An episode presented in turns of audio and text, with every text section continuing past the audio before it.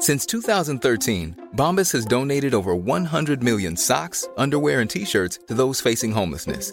If we counted those on air, this ad would last over 1,157 days. But if we counted the time it takes to make a donation possible, it would take just a few clicks. Because every time you make a purchase, Bombas donates an item to someone who needs it. Go to bombas.com slash ACAST and use code ACAST for 20% off your first purchase. That's bombas.com slash ACAST, code ACAST. Taran, taran.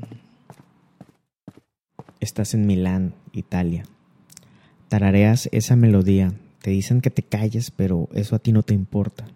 No te importa porque estás frente a una pared que te transporta ya sea 500 o 2000 años atrás y no puedes quitarte la melodía de la cabeza. También estás en Jerusalén. Estás frente al Cristo decepcionado por el anuncio que acaba de dar, el anuncio de la traición y el misterioso desenlace. Y estás frente al maestro renacentista que acaba de terminar una de sus obras más importantes. Es Leonardo, Leonardo di Serpiero da Vinci. El maestro, prodigio y polímata por excelencia, el gran paradigma del hombre renacentista, supera ya los 45 años y no deja de explorar. No le ves su rostro porque te da la espalda, pero por su lenguaje corporal sabes que está satisfecho. Jesús, en cambio, supera los 33, se ve preocupado porque sabe que está a punto de poner el mundo de cabeza, así como lo acaba de hacer con los doce que lo acompañan. Ves los rostros de los discípulos uno por uno. Te das cuenta que el pintor italiano acentuó las emociones y expresiones humanas de los personajes, no les puso halos y para pintarlos recurrió a modelos reales. Miras con detenimiento a Juan y recuerdas que se dice que para pintarlo Leonardo usó como modelo una mujer joven, para Judas un criminal de las cárceles de Milán y Jesús alguien que se sabía desahuciado. Se dicen tantas cosas. Recorres las miradas y distingues sentimientos tan variados como la ira, el miedo, el asombro y el dolor porque de eso están hechas las pinceladas de Da Vinci, de emociones. Tarán. Sigues tarareando la melodía, no la puedes callar. Haces una pequeña pausa para tomar aire. Te abruma el arte y te abruma también la historia. Pero te abruma más perderte en tantos siglos de diferencia. Milán, Jerusalén, Jesús, Leonardo. Sabes que estás ante la pintura mural más importante de la historia es una obra de 460 por 880 centímetros, pintada entre los años 1495 y 1498, en pleno renacimiento. Sabes que lo que estás viendo no representa la realidad original con que fue ejecutada. Sus colores se han diluido y sus contornos difuminado. Esto por los daños que la última cena ha sufrido, hasta bombardeos de la Segunda Guerra Mundial. Pero lo que más la ha deteriorado ha sido, paradójicamente, la curiosidad del maestro, porque Leonardo prefirió experimentar pintando en seco antes que en fresco. Respiras de nuevo. Tarareas de nuevo. Taran, taran. Taran. Estar ahí frente al cenáculo vinchano desafía tu mirada y tu entonación. Examinas a tu alrededor y comprendes que Leonardo pintó la obra en la perspectiva del espacio, el refectorio de la iglesia Santa María delle Grazie, el espacio donde los frailes se sientan con dedicación y total concentración a comer y orar, con mesas largas a lo largo de las paredes, una distribución similar a la de la pintura. Te das cuenta que su luz y perspectiva se fusionan naturalmente con este espacio de la iglesia te armas de valor y regresas tus ojos a la cena. Ves a Juan y a Pedro discutir. Te preguntas por qué están en ese orden los personajes, ya que lo tradicional era sentar a Juan al lado izquierdo del Cristo y a Pedro a la derecha, pero no. Pedro, Juan y Judas están en un mismo grupo a la derecha del Cristo. De hecho, nadie antes de Leonardo había puesto a Judas en el mismo plano se le ve con una bolsa con los 30 denarios de la traición y con la sal como símbolo de su poder económico en el grupo. Buscas el cáliz y no lo encuentras. Al final de la mesa ves a un discípulo que se parece mucho a Platón y está como robándole la atención a Jesús. Podría significar mucho, pero no lo sabes. Ves a Tomás levantando el dedo, como dudando por anticipado. El cuchillo de Pedro, ¿qué significa?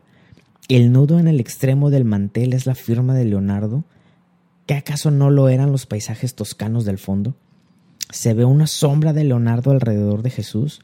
Porque se parece mucho a algo que encontramos en sus apuntes. ¿Será cierto que Da Vinci dejó muchos mensajes encriptados? Nadie lo ha confirmado. Nadie jamás lo hará. Regresas a tu melodía. Tarán. Esa que un músico italiano descubrió en la última cena al examinar el orden y el acomodo de las manos y panes. Las convirtió en notas musicales para luego asignarlas en un pentagrama.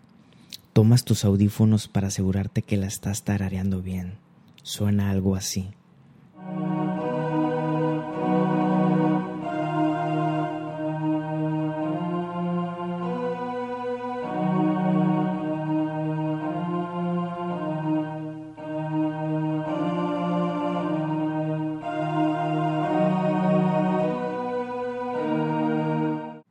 Este mismo investigador dice que encontró que esas notas forman unas letras de hebreo antiguo que significarían algo como en él consagración y gloria.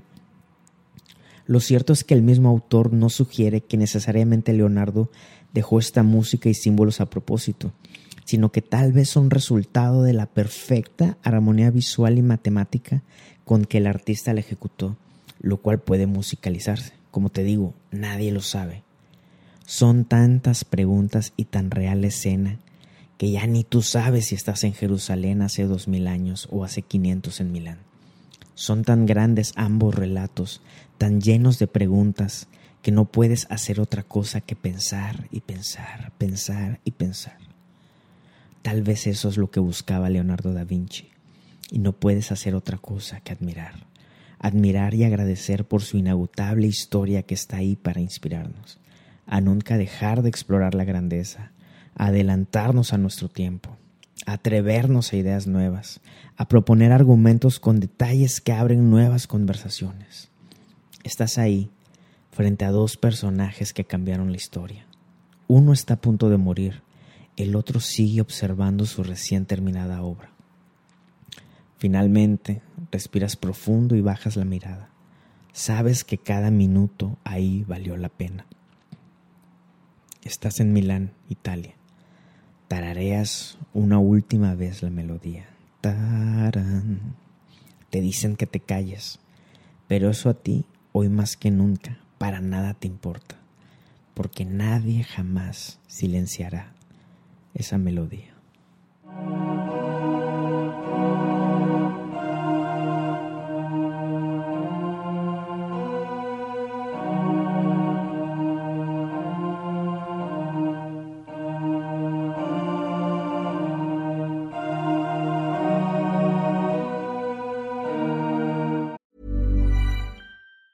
If you thought the only way to get a more defined jawline with natural looking results was through surgery, think again. Juvederm Volux XC is a non surgical injectable gel filler that improves moderate to severe loss of jawline definition and can help you achieve natural looking results with little downtime. Even better, this improved definition lasts up to one year with optimal treatment. No maintenance required. Improve jawline definition for a smooth, sculpted look with Juvederm Volux XC. For important safety information and to find a licensed specialist, visit juvederm.com. That's J U V E D E R M.com. Not for people with severe allergic reactions, allergies to lidocaine, or the proteins used in Juvederm. Common side effects include injection site redness, swelling, pain, tenderness, firmness, lumps, bumps, bruising, discoloration, or itching. There's a risk of unintentional injection into a blood vessel, which can cause vision abnormalities, blindness, stroke, temporary scabs, or scarring. Talk to a licensed specialist to find out if it's right for you.